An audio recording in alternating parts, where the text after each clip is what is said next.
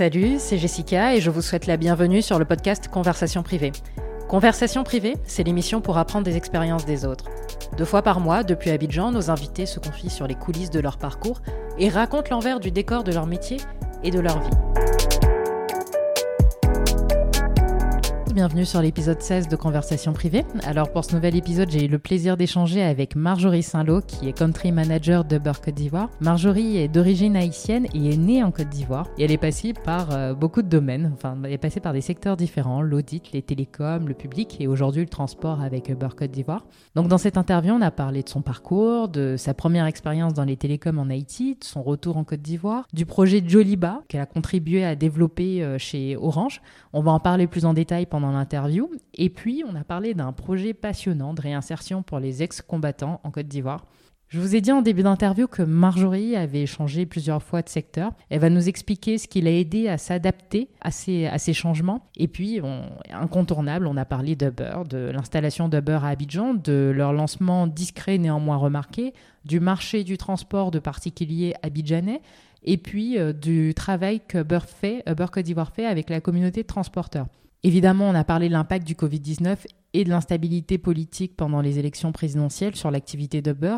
Vous allez voir, la question de sens et d'impact positif et durable se retrouve euh, tout au long euh, du parcours de, Marjorie. Donc si aujourd'hui vous vous posez des questions euh, justement sur, sur l'impact positif de votre travail ou si vous êtes justement dans, dans cette quête ou dans cette recherche, ben, je vous invite vraiment à écouter cette conversation. Donc je vous souhaite une très bonne écoute et puis je vous dis à très bientôt. Marjorie, ben, on, va, on va commencer. Merci beaucoup d'avoir accepté euh, cette interview. Donc, euh, on va commencer. Vous vous appelez Marjorie Saint-Lô et vous êtes country manager de beurre. Et alors j'ai remarqué euh, quelque chose, c'est que Saint-Lô, c'est un nom de famille qui est haïtien. Donc est-ce que vous avez un lien avec Haïti? Oui, un énorme. Écoutez, mon père est d'origine euh, d'origine haïtienne euh, et, je porte son nom. Et, j'ai aussi grandi en Haïti. J'ai un fort attachement. À, enfin, c'est ma deuxième patrie. Quoi. Donc la première étant la Côte d'Ivoire puisque j'y suis née, et, la deuxième Haïti. Et vous avez vécu, vous avez passé une partie de votre enfance en Côte d'Ivoire J'ai passé une. Euh, alors en Côte d'Ivoire, non. Je suis née en Côte d'Ivoire. Je suis partie bébé et je suis revenue une fois en vacances. Euh, j'en avais 6 ans. Et ensuite, euh, il y a dix ans, pour la mémoire de recherche, où j'ai redécouvert ma, enfin, le pays qui m'a vu naître. Et, et, vous disiez la dernière fois que vous avez choisi délibérément de vivre à 300 mètres à vol d'oiseau du, du, lieu où vous êtes né. Exactement. Pourquoi? C'est, Je pense que c'était vraiment ce besoin de retourner à mes racines, à, à proprement dit. J'avais vraiment besoin de reconnecter avec euh, ben, là d'où je venais. Je pense qu'il y a quelque chose quand on est immigrant et quand on vit à l'étranger toute sa vie et qu'on doit tout le temps justifier d'où on vient et ce besoin de retourner à la, source en fait et de se reconnecter avec vraiment euh, notre point de départ était essentiel pour moi à ce moment-là.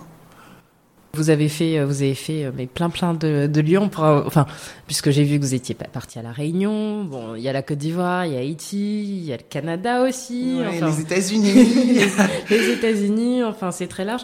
Mais euh, vous avez travaillé à Haïti chez Digicel. C'est ça. Donc, qui est un opérateur de dans les télécoms. Exactement. C'était, euh, ben, je pense, c'est la première étape dans le digital. Hein. C'est comme mhm. ça que je suis rentrée dans le digital.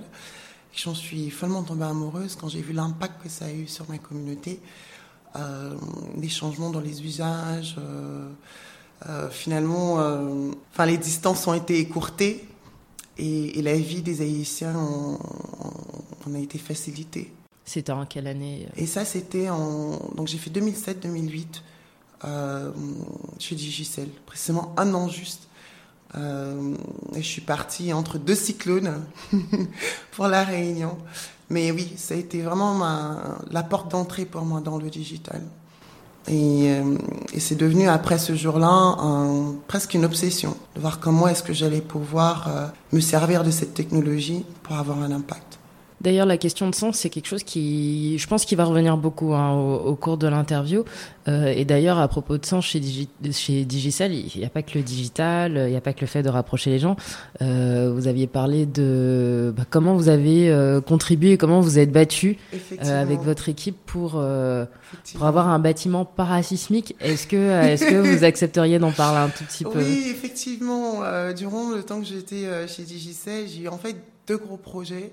L'un étant un changement de plan de numérotation qui, je vous assure, m'a servi pour euh, celui pour ici, pour celui qu'on a eu il y a quelques semaines. Et puis le deuxième a été euh, la construction du nouveau siège. Et je vous assure, c'est probablement une des, des plus grandes satisfactions professionnelles que j'ai eues, parce qu'on s'est battu des semaines et des mois pour avoir des budgets nécessaires et pour en faire un immeuble qui soit antisismique et anticyclonique, et qui nous a servi finalement deux ans plus tard, parce qu'au moment du tremblement de terre, il y avait 800 personnes dans cet immeuble. Et c'est 800 vies qu'on a réussi à sauver. C'est une des plus grandes satisfactions que j'ai eues dans ma carrière, comme quoi, quand on croit en quelque chose, il faut se battre pour. On ne sait pas pourquoi, mais il faut suivre cette intuition forte qu'on peut avoir et ça paye. Ça paye vraiment. Vous devez euh, quand même euh, être soulagé d'avoir. Euh, ouais, ouais, ouais. Je pense, oui. Hein, et on s'est pas rendu compte. Enfin, personnellement, je m'en suis pas rendu compte jusqu'au 10 janvier 2010. Donc, euh, ouais, lors de ce tremblement de terre, de l'importance de ces travaux. Et d'ailleurs, donc toujours à propos de sens, hein, on va on va on va rester. Je pense qu'on va rester dans la dans la thématique. C'est euh, il y a une expérience qui a un peu attiré mon attention. Je savais pas du tout ce que c'était euh, la DDR, donc euh, jusqu'à ce qu'on mmh. se rencontre. Donc c'est l'autorité pour le désarmement, la démobilisation et la réintégration. Mais enfin derrière ce, cet acronyme, il y a quand même quelque chose de, il y a une expérience qui est qui est très belle. Donc vous revenez en Côte d'Ivoire en 2011, 2012, 2012, 2012 et est-ce que vous pouvez nous expliquer un peu ce que vous avez fait au sein de la DDR euh, Qu'est-ce que c'était? Bah ouais, je suis un peu rentrée euh, à la DDR un peu par hasard, hein. donc en, septembre 2013. À l'époque, on avait une mission de, désarmer, de, démobiliser, de réinsérer 65 000 ex-combattants. Et c'est tous ceux en fait qui ont participé à cette crise euh, de 2002 à, à 2010 en Côte d'Ivoire et, euh, et, de pouvoir donner accès à ces gens à ben, une deuxième vie. Donc euh, énormément de sens parce que quelque part, moi j'étais vraiment sur les fonctions plutôt euh, de réinsertion. On a conçu ce qu'on appelle un programme de resocialisation en équipe qui permettait à ces ex-combattants de, de, se reposer les bonnes questions et d'apprendre ce que c'était qu'être un bon citoyen, des responsabilités qui venaient avec cela et de pouvoir euh, cerner au fond d'eux vers quoi ils vont se tourner. Et, vers quoi bah, Il s'agissait de créer des opportunités économiques qui soient viables, car bien sûr, il n'y avait pas suffisamment de place, soit dans l'armée ou que ce soit euh, euh, dans la police ou, ou dans d'autres corps qui auraient été traditionnels, on peut dire, pour ce type de, pour ce type de programme.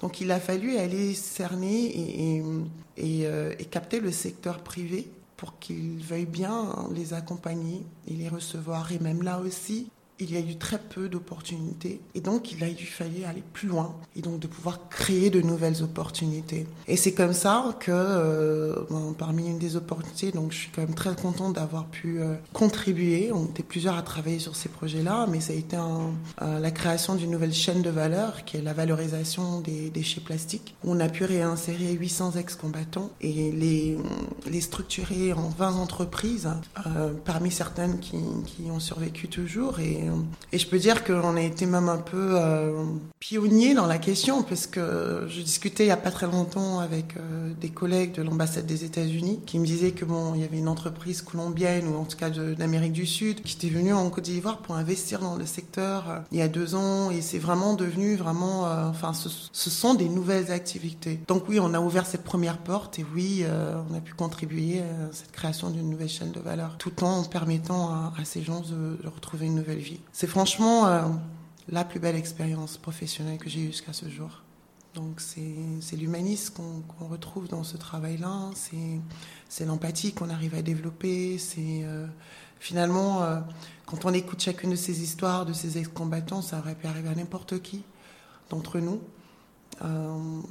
c'est une question de, de, ben ouais, d'opportunité ou de, de, période ou etc. Donc, franchement, pour bon nombre, c'est par la force des choses qu'ils ont pris les armes. Et ils ont le droit d'avoir aussi une nouvelle opportunité. Ils ont le droit de se reconstruire. Ils ont le droit d'une nouvelle vie. C'était vraiment bien de pouvoir se connecter avec ce type d'expérience ça, ça nous humilie énormément.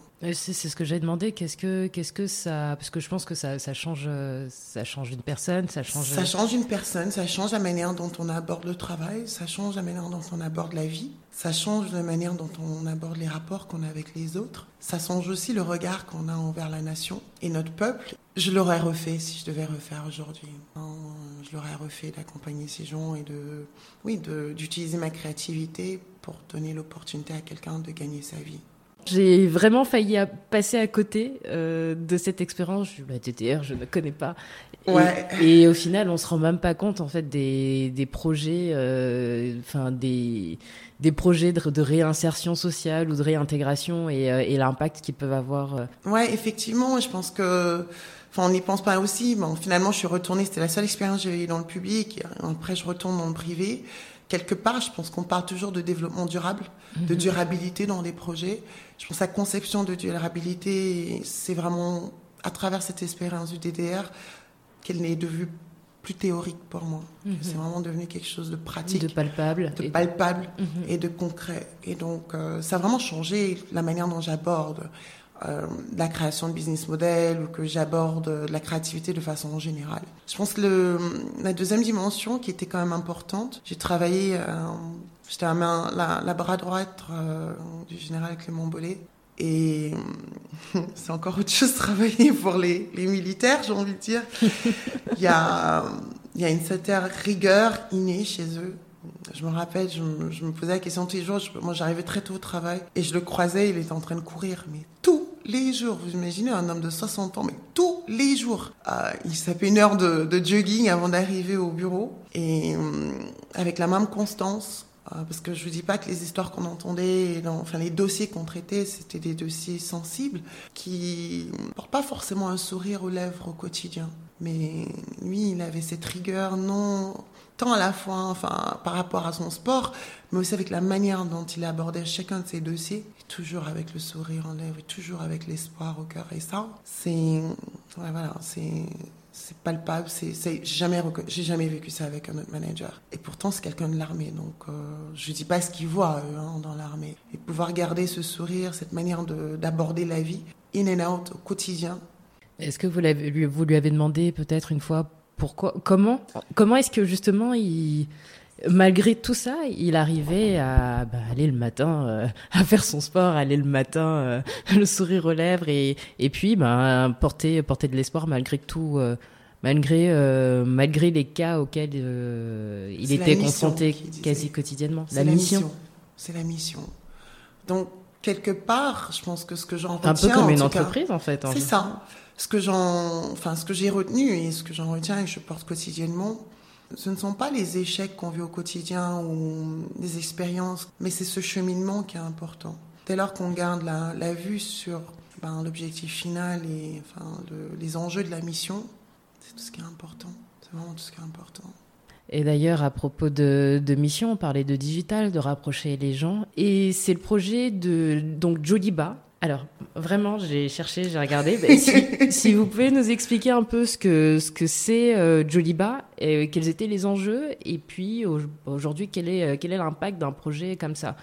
Oui, alors Joliba, pour les intimes, c'est le projet Bafo, mhm. et je pense que c'est sorti même dans les journaux a appelé le projet BAFO. Je me rappelle euh, quand on a livré ce dossier-là, enfin j'étais seule, il fallait créer quelque chose, en tout cas il fallait examiner quelque chose, créer quelque chose avec rien. Et c'était probablement le projet le plus difficile en termes de technicité, parce que là c'est le cœur du métier des télécoms. Donc je vous dis, euh, donc en synthèse, ce que c'est, c'est de construire un réseau télécom qui est transnational, qui servirait à Ouais, enfin, c'est transporter de la data, de la donnée, essentiellement. voilà, c'est des flux de données euh, sur huit pays.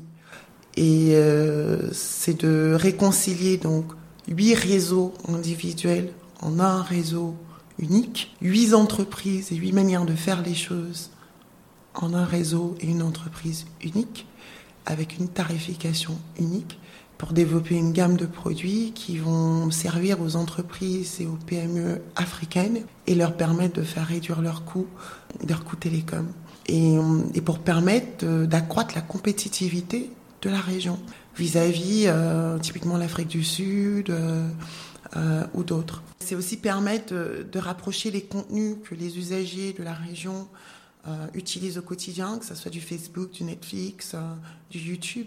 Parce que vous imaginez, pendant très longtemps, ben, on va sur Google ou sur YouTube, cherche un, contenu qui, a été fait en Côte d'Ivoire, mais la requête vous amène à aller chercher le contenu à Londres et pour le ramener. Donc il, effectivement, il coûte vachement plus cher euh, pour, pour qu'il soit consommé localement.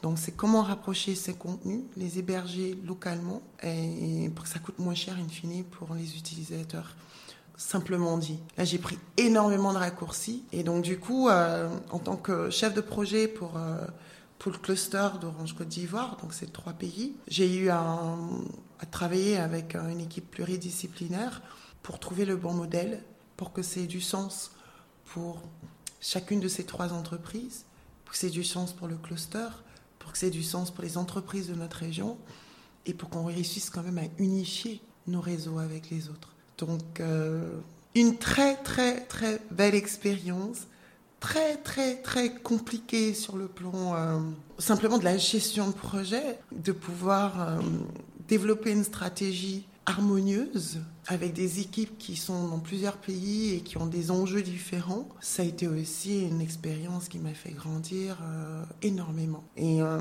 j'étais heureuse de voir ce lancement euh, près d'un an après que j'ai quitté Orange, de voir naître ce projet et qu'il soit connu de tous et de savoir que j'en ai été l'architecte, en tout cas pour mon cluster. C'est une grande fierté. Vous avez changé de secteur plusieurs fois et je sais que vous m'avez dit que c'est l'audit qui a hum, qui... qui a entraîné mon esprit. Exactement, justement, comment est-ce que l'audit entraîne l'esprit à, à pouvoir changer, euh, à pouvoir changer de, de secteur? Comment est-ce que vous vous y préparez euh? Finalement, je pense que, alors j'ai fait de l'audit interne. Au début, j'étais essentiellement dans le secteur financier, donc certes transverse, euh, fonds de pension, euh, fonds communs. Euh, ensuite, j'ai touché un peu à de la banque, à de l'assurance, etc. Donc déjà là, même au sein d'un même secteur, c'est pas tout à fait les mêmes choses. Puis ensuite, euh, en ayant euh, travaillé quelques temps chez PricewaterhouseCoopers, j'ai pu travailler dans d'autres secteurs d'activité. Et finalement, ce qu'on se rend compte, c'est que il y a une colonne vertébrale à toutes les entreprises. Dès lors qu'on qu cerne cette colonne vertébrale, on sait l'appliquer à tout. Et, donc aujourd'hui, dans mon nouveau métier, enfin, je me considère comme stratégiste et euh, spécialiste en recherche d'information, notamment terrain. Finalement, dès lors que je sais détecter cette colonne vertébrale, je sais l'appliquer à tout. Mais ça a été vraiment un exercice, hein. ben c'est ça, c'est un entraînement. Hein. J'ai eu la chance d'avoir fait l'audit très tôt dans ma carrière et d'avoir eu le sentiment de comprendre l'entreprise au sens large euh, et l'organisation au sens large, qui fait qu'aujourd'hui, ça m'a donné une maturité, je puis dire, professionnelle assez rapide, qui fait qu'aujourd'hui, je l'applique à mon nouveau métier. D'ailleurs, j'ai l'impression que j'ai jamais arrêté de faire l'audit. Toujours ce regard, j'ai toujours cette lecture des choses et ça me permet de rapidement détecter les gaps, détecter les zones, euh, ouais, les zones d'ombre et de pouvoir créer. Donc l'audit vous a permis euh, de, de, muscler votre capacité à vous adapter. Oui, et puis je vais dire peut-être que je sous-estime le fait, euh, enfin je pense qu'il y a, quand on déménage souvent, quand on change de pays souvent, euh, quand on change de ville souvent, j'ai grandi, euh, j'ai grandi au Canada, j'ai vécu dans plusieurs villes, changé souvent d'école. C'est vrai qu'il y a un envers, enfin il y a l'envers de la médaille, où on ne construit pas des relations de longue durée, etc mais ça, muscle et ça développe cette capacité de s'adapter. Donc, euh, certes, il y a cette expérience d'audit, et je pense que humainement aussi, j'ai eu cette opportunité d'avoir à m'adapter à plusieurs reprises euh, en changement d'environnement. En étant métisse aussi, d'avoir à jongler euh, à la fois ma culture haïtienne et culture ivoirienne et culture canadienne, parce que j'y ai passé près de 20 ans. Ben, tout ça, ça permet de, de se muscler et de s'adapter rapidement aux environnements qui sont changeants. Personnellement, quand je rentre en Côte d'Ivoire en 2016, euh, j'entends parler d'Uber qui va s'installer. Alors, euh, moi, je ne savais pas si c'était une simple rumeur, un bruit de couloir euh, sans, sans, sans, fondement, ou si vraiment ils étaient en train d'arriver et qu'ils mettaient beaucoup de temps. Alors, je vais vous dire franchement, je pense que le lancement pour Abidjan a été un, lancement important pour l'entreprise. Ça a été aussi une évolution suite aux expériences qu'on a eues dans les autres pays dans le monde. Il était important, en tout cas, pour euh, cette équipe de, management de, de, construire une relation euh, fine avec les autorités ivoiriennes. Et c'est pour ça, justement, qu'on a entendu parler de l'arrivée du beurre. Donc, bien ils, avant ils échangeaient depuis, depuis oui, plus de 4 ans. Oui, oui ils okay. échangeaient et je pense que les échanges sont de plus, de plus en plus, euh, plus rapprochés et plus constructifs près de 18 mois avant la, le, le, lancement officiel qui a été le 4 décembre 2019. Donc, euh, ce n'était pas juste une rumeur, c'était bien évidemment la volonté et l'intention de construire quelque chose, un véritable partenariat avec les autorités ivoiriennes et de préparer cette arrivée. Alors on a dû poser la question dix mille fois. Mais pourquoi Abidjan euh, en Afrique francophone quand je vois par exemple une capitale comme Kinshasa qui a trois fois plus d'habitants qu'Abidjan? C'est peut-être un critère qui, qui, qui n'est pas suffisant euh, pour, euh, pour installer Uber, j'imagine bien, mais justement, quels sont, quels sont les autres critères qui ont, qui ont participé au, au, au choix euh, de la ville d'Abidjan, qui a à peu près un peu moins de 5 millions d'habitants? Un peu plus, d'ailleurs. Un peu plus, d'accord. On frôle les, en dessous des 6 millions. Hein. Mm -hmm. Il y a plusieurs raisons. Déjà, c'est la croissance économique qu'on a observée sur la Côte d'Ivoire qui est quand même, euh, enfin, on a eu plus de 7% de croissance sur plusieurs années. C'est très, très rare à l'échelle de l'Afrique, mais encore plus à l'échelle du monde.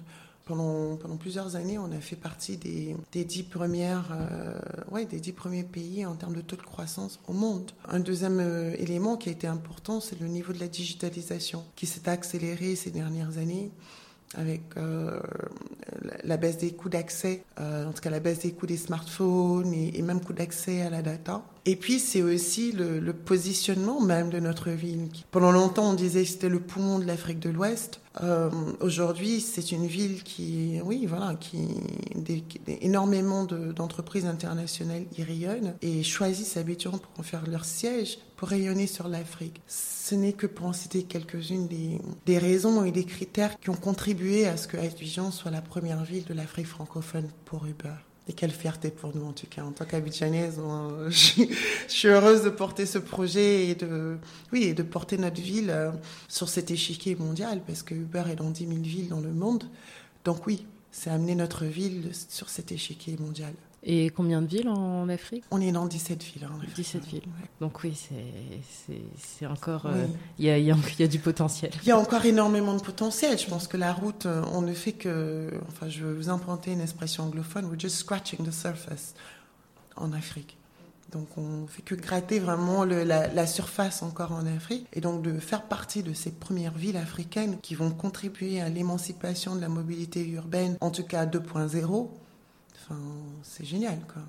Donc vous lancez décembre 2019 après plusieurs années de discussions euh, des Exactement. équipes avec euh, avec l'État l'État ivoirien. Et alors quelque chose, moi il y a quelque chose qui m'a intrigué, c'est que je pense qu'il y a plein de gens qui ont dû faire des requêtes pendant des années. Mmh. Moi, je sais qu'un de mes premiers réflexes à Abidjan, c'était de voir si possiblement, si potent, si s'il y avait peut-être Uber qui fonctionnait. Oui. Bon, Mais évidemment vous pas que non. la seule. Hein. Vous oui. pas la seule. Oui, parce que je crois qu'il y avait eu 50 000 en ça. une en, année. En septembre, mmh. en fait, euh, donc trois mois avant le lancement, il y avait 50 000 personnes qui avaient euh, vérifié si Uber était euh, était à Abidjan. Était à Abidjan. Donc, je pense qu'il y avait aussi une, une, une attente des visiteurs euh, de notre ville parce que, comme je vous dis, on est vraiment une ville euh, qui bouillonne hein, sur le plan international, sur le plan du, du, euh, tourisme B2B et qui était à la recherche de ce service. Il est important qu'on qu vienne avec une réponse et qu'on apporte ce service ici.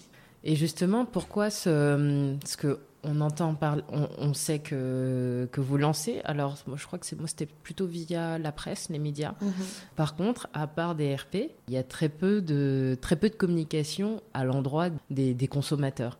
Pourquoi, pourquoi, pourquoi ce lancement discret Je pense que le travail a été fait en amont pour construire une relation fine avec les autorités, mais il restait encore beaucoup de travail à faire localement pour construire des relations fortes avec les partenaires avec lesquels on allait travailler. Et certes, on n'a pas fait de, communication euh, importante à l'endroit des utilisateurs, mais on a fait un véritable travail corps à corps à l'endroit des partenaires. Parce qu'avant de pouvoir offrir ce service, il faut construire cette base de partenaires qui vont nous accompagner à offrir ce service. Donc vraiment, je pense que les, derniers mois été, été vraiment euh, la période où on faisait ce, corps à corps, parce qu'il était important de, réussir l'entrée. Vous savez, la ville d'Abidjan a près de, de 20 000 taxis, euh, c'est un des marchés les plus liquides au monde en termes d'offres de taxis.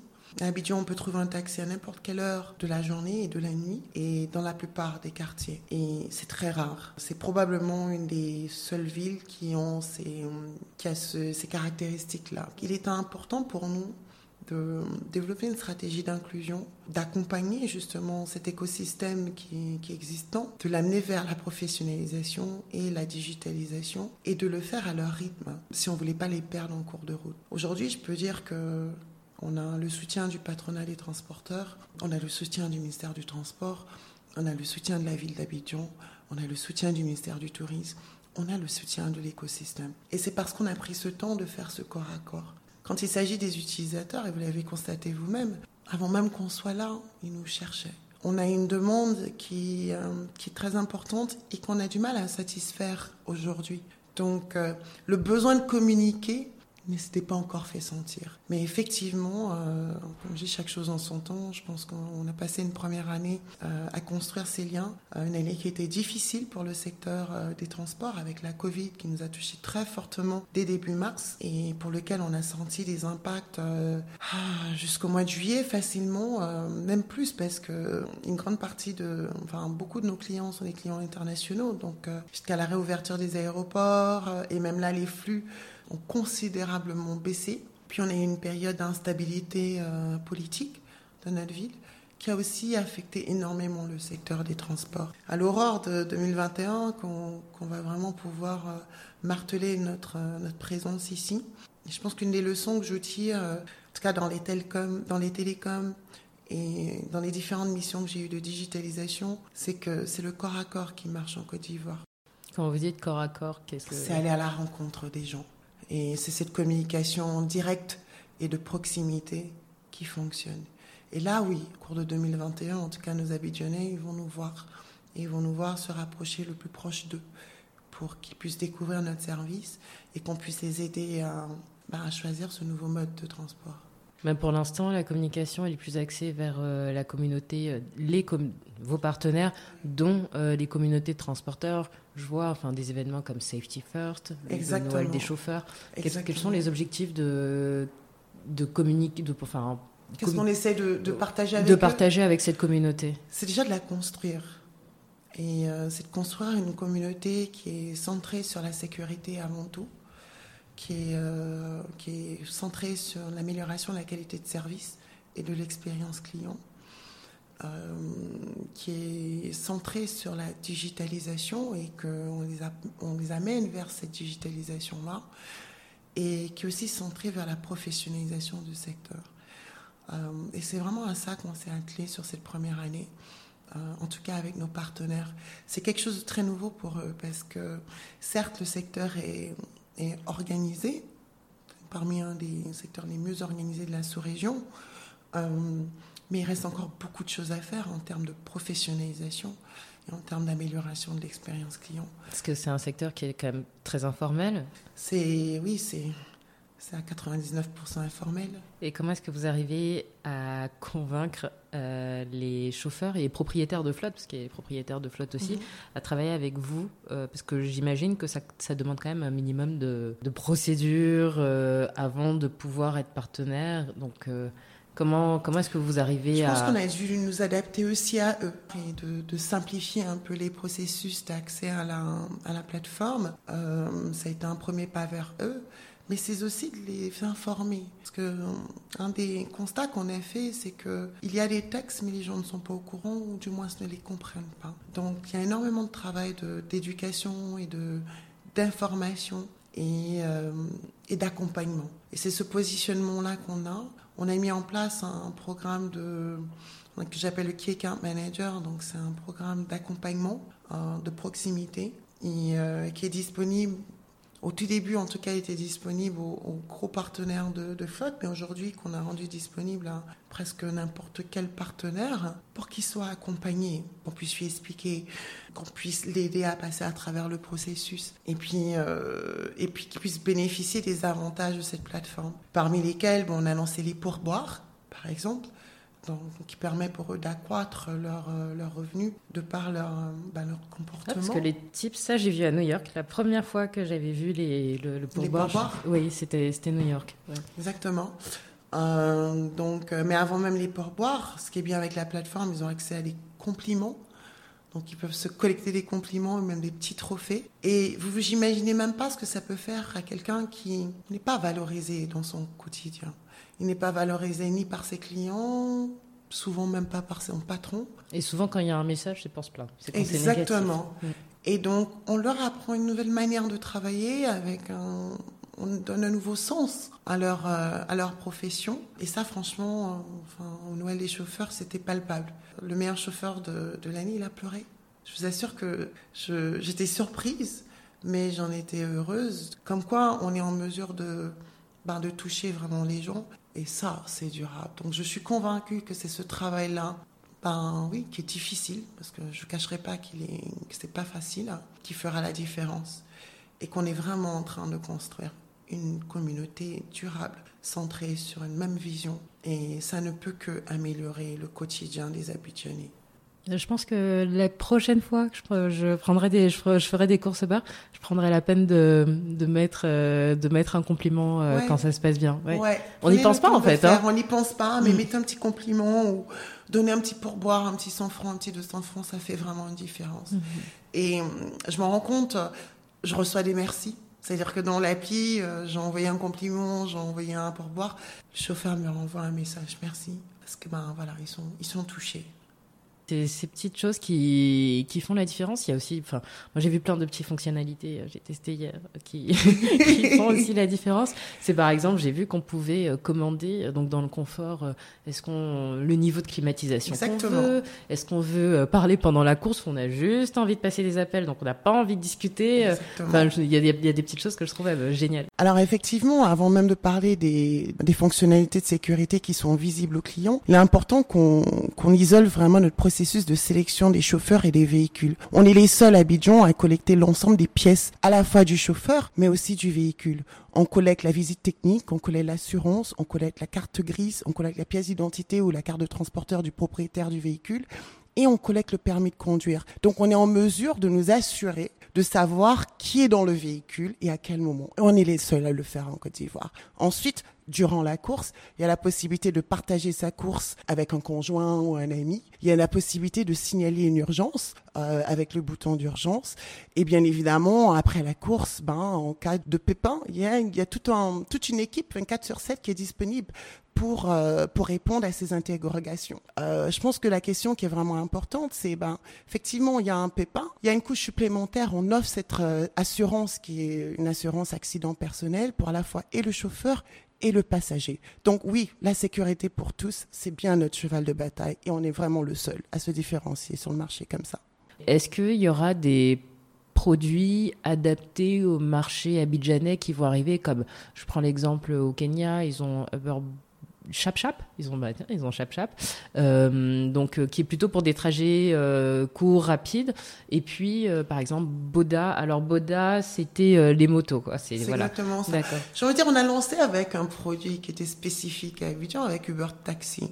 Et quand on a lancé avec Uber Taxi, c'était un produit qui mettait en valeur nos taxis rouges. Donc mhm. cet écosystème, je dis, qui, qui est l'un des plus liquides au monde. Donc on a déjà lancé, j'ai envie de dire, avec un produit spécifique pour Abidjan. On a enrichi ça avec les moyens de paiement qui sont avec Uber Cash, qui permet aujourd'hui de régler une course via le, le mobile money. Donc c'est un portefeuille au sein de l'appli qui est rechargé et alimenté par les trois euh, opérateurs de mobile money en Côte d'Ivoire. Donc il y a vraiment cette euh, volonté de localiser cette offre de service avec euh, des produits et des services qui sont adaptés aux Ivoiriens et qui font partie du quotidien des Ivoiriens. Et il y en a d'autres qui vont arriver? Un petit clin d'œil. à suivre, connectez-vous au quotidien, vous verrez. et, euh, et j'imagine que quand vous lancez Uber, vous adaptez, euh, enfin, vous, vous savez qui sont plus ou moins vos personas, vous, vous savez à qui vous adressez. Est-ce qu'il y a, il y, a, des comportements qui vous ont surpris des, des, Il y a eu de, de, des surprises justement dans, dans les comportements de consommation et Peut-être dans les grandes lignes, hein, nous, nous dire un peu ce qui a émergé. J'étais surprise de voir euh, la rapidité avec laquelle Uber est devenu un partenaire pour aller à Sini, par exemple, ou à mhm. Bassam. Alors qu'aujourd'hui, Bassam, oui, fait partie de notre zone euh, de couverture, mais c'est récent. Euh, donc ça, c'est parce que parce qu'on avait constaté qu'il y a des clients qui prenaient leur bord pour aller à Sini ou pour aller à Bassam. J'ai été aussi ravie de voir très rapidement quelle a été la solution pour les, euh, les trajets de nuit. Pendant un moment, euh, il faudrait que je regarde là, on était à près de 30% de nos courses étaient réalisées euh, la nuit, le soir et la nuit. Comme quoi, on, est considéré comme euh, l'offre la plus sécure. Et puis, c'est ce même constat de voir que les gens, ils, sont, ils arrivent à Abidjan, bah, ils cherchent à voir si Uber est là. On a dernièrement, dernièrement lancé une petite offre qui se termine à la fin du mois de février, qui est euh, hashtag moment Uber, qui permet de... enfin, c'était une offre qu'on a, qu'on a lancée pour la ville d'Abidjan et mhm. pour accompagner son rayonnement. Euh, après la, l'année 2020 qui a été difficile. Donc depuis la mi-décembre, on a mis euh, une réduction de 15% sur des lieux phares pour accompagner la ville et, contribuer à son rayonnement. Mais c'était aussi en étudiant les, flux hein, de nos clients. Donc ce sont les lieux qui sont les plus fréquentés, en tout cas parmi certains d'entre eux qui ont été sélectionnés par nos clients. Donc euh, il me tarde de pouvoir créer d'autres choses euh, de ce type qui vont à la fois épouser nos usages, mais aussi participer au rayonnement de notre ville. On arrive euh, bientôt à la fin de l'interview. On a deux petits, euh, deux petits rituels euh, chaque, à, chaque, à chaque interview. C'est c'est une recommandation que, que je demande qui, euh, qui peut, qui peut nous, nous nourrir, euh, euh, je sais pas, spirituellement, intellectuellement, je sais, enfin, vraiment, et ça peut être n'importe quoi. C'est une recommandation que vous feriez à un ami, ça peut être un livre, une émission, une série, un film, une pratique, un sport, je sais, ou un événement, vraiment, vraiment tout ce qui, tout ce qui vous passe par la tête et, il n'y a rien de mieux que de se lever tôt, enfin, à l'aurore avant le lever du soleil, pour euh, refléter sur sa journée. Évidemment, si vous êtes sportif, pour en faire un peu de sport. Et, euh, mais c'est surtout ce, moment pour, se, pour communier avec vous-même et communier avec euh, ce que vous avez l'intention de faire dans la journée. Cette clarté que ça vous amène, et cette, oui, c'est de la clarté et c'est de la pertinence tout au long de la journée. Je vous assure que moi, euh, c'est ce petit rituel matinal qui me nourrit et qui me permet d'aller au-delà de moi-même et au-delà même des missions que je prescris pour moi-même. Donc je vous le conseille fortement. Et ceux qui sont de nuit, c'est d'avoir ce moment, en tout cas pour soi, où on communie avec soi-même. Et, ça peut se faire à n'importe quel moment. J'ai envie de dire, moi, je suis du matin euh, et j'ai besoin de le faire avant de commencer ma journée. Mais pour ceux qui sont de nuit, c'est peut-être avant qu'ils aillent se coucher Mhm. Euh, mais peu importe. C'est une question de rythme, mais, trouver ce moment, c'est important. Voilà. Mhm. Et, et, ça permet de, oui, de, de rythmer la manière dont on aborde les choses. La vie est courte, donc il faut en profiter et il faut maximiser le temps qu'on a sur cette terre. Bah, merci beaucoup. Et si on veut vous suivre sur les réseaux sociaux, euh, où est-ce qu'on va ah, Il y en a plusieurs. Alors ça dépend. Euh, il y, a, y, a, mon LinkedIn sur lequel je publie assez régulièrement sur les évolutions euh, de Uber. Hein. Mhm. J'ai dernièrement créé une page Facebook aussi, donc Marjorie Saint-Lô, et un Instagram. Marjorie Saint-Lô aussi? Marjorie Saint-Lô aussi. Et euh, l'idée, c'est de ben voilà, commencer à partager un petit peu plus de moi-même euh, et de nos actions en tant qu'entreprise euh, que l'on fait dans notre ville. Et pour ceux qui veulent me, me contacter, il y, a mon, il y, a mon, Twitter aussi, bien évidemment. mais pour ceux qui veulent me, me contacter, ils sont ouverts et libres de le faire sur ces différents réseaux-là. Je, je réponds assez rapidement. et, et je reste très ouverte. Ok. Donc LinkedIn, euh, moi je sais qu'il y a quelques articles déjà sur Uber, donc pour suivre les évolutions. Et puis on peut toujours euh, vous retrouver sur Facebook, Instagram, Twitter, Marjorie Saint-Lô. Et on a notre blog en Uber. Donc mhm. généralement je relais le blog sur mon LinkedIn, mais euh, vous êtes les bienvenus d'aller sur le site de Uber et sur le blog d'Abidjan. Ok, super. Merci beaucoup Marjorie pour cette matinée avec vous. Et puis euh, merci pour toutes ces, ces, insights et puis euh, ben, d'avoir accepté de partager votre parcours avec, euh, ben, avec moi et avec nous. Hein. C'était un plaisir. Merci encore de m'avoir reçu.